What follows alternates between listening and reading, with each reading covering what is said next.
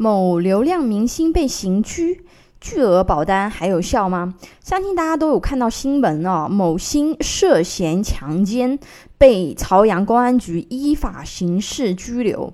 最终案件结果以官方消息公布为准。我们今天不八卦这些事情啊，主要呢是谈一谈一类比较特殊的人群啊，服刑人员他们的社会保障和商业保险是否受到限制。我们先来说一下社保和医保，因为社保和医保对犯人来说是最重要的。服刑期间这两种能不能够继续享受呢？首先，医保是不行的啊。按照规定，被保险人被判处拘役、有期徒刑或者无期徒刑，在服刑期间终止医疗保险关系，不再享受基本医疗保险待遇啊。但是坐牢也基本不用医保啊。服刑期间普通的小的这种医疗费用的话呢，是由司法部门免费承担，犯人是不能使用医保卡的。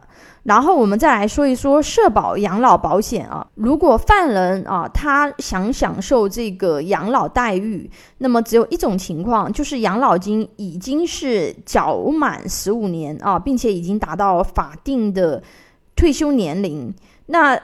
如果是在监狱的这个时间，养老金他还是取不了的。出狱以后会恢复啊养老金的领取资格，然后可以参加每年退休人员养老金的调整啊。商业保险能不能用呢？对于保险公司来说，无论被保险人是否服刑啊，只要被保险人按时缴纳保费。保险公司都不能单方面解除保险合同的，但是如果犯人是经济犯罪，保险合同可能会被法院依法冻结，啊，此时保险合同将处于暂停状态。狱中出险，商业保险赔不赔呢？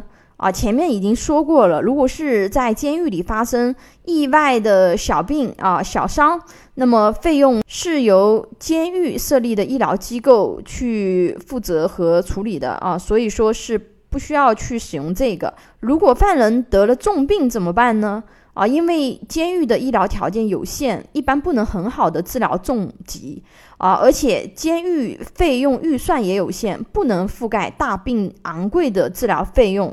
此时家属必须起到监护人的作用，可以申请让重症患者啊保外就医，经过劳动改造机关批准，可以在外治疗，但是医疗费用呢是由家属自行承担。保外就医以后，家属需要自己联系医院。一般而言啊，保外就医就是监狱已经很难维持这个人的身体健康了，要家属自己想办法。假如在入狱前买了商业保险，那会怎么赔偿呢？我们看不同的险种啊。第一个报销型保险，比如百万医疗。那百万医疗的话，正常的人他是可以报销医疗费用，对不对？但是大部分的百万医疗险的话呢，其实都有免责条款的。给大家分享了两款热销的这个产品的免责条款，大家可以看一下，都有一条什么呢？被保险人故意致伤、故意犯罪或。抗拒依法采取的刑事强制措施，这样造成的一个治疗的话呢，是属于免责范围的。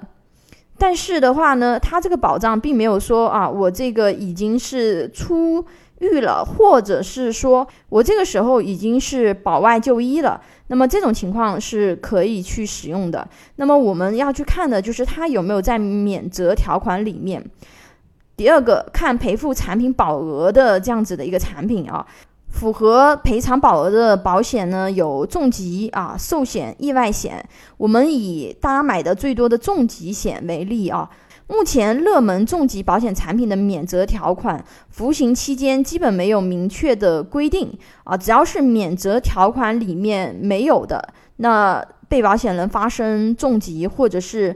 达到这个意外伤残符合赔偿标准的保险公司的理赔金就会像普通人一样给到被保险人。还有一种情况是被保险人死亡，指定的受益人是犯人，这个受益人能不能得到赔偿金呢？啊，依照我们保险法第二十三条的规定，啊，任何单位和个人不得非法干预保险人履行赔偿或者给付保险金的义务，也不得限制被保险人或者受益人取得保险金的权利。啊，也就是说，无论如何，没有人能干预受益人获得保险金的权利啊，所以他们也可以获得保险赔偿。还有目前比较常见的投资型产品啊，比如年金和终身寿险。那么这两个保险的特点呢，就是它收益相对比较确定，一般可以达到三点五的复利啊，而且资金安全，收益稳定啊，所以很多长期投资者会考虑入手。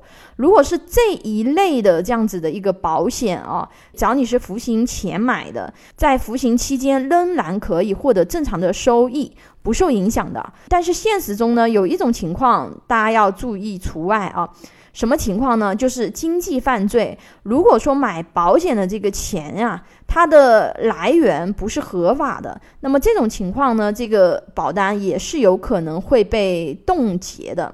那如果说犯人他已经入狱了，那么他还能不能够去买那个保险呢？啊，目前没有明确规定啊，犯人不能投保商业保险。但是实践中的话呢，呃，一般保险公司如果知道的情况下，不会承保他们的保单。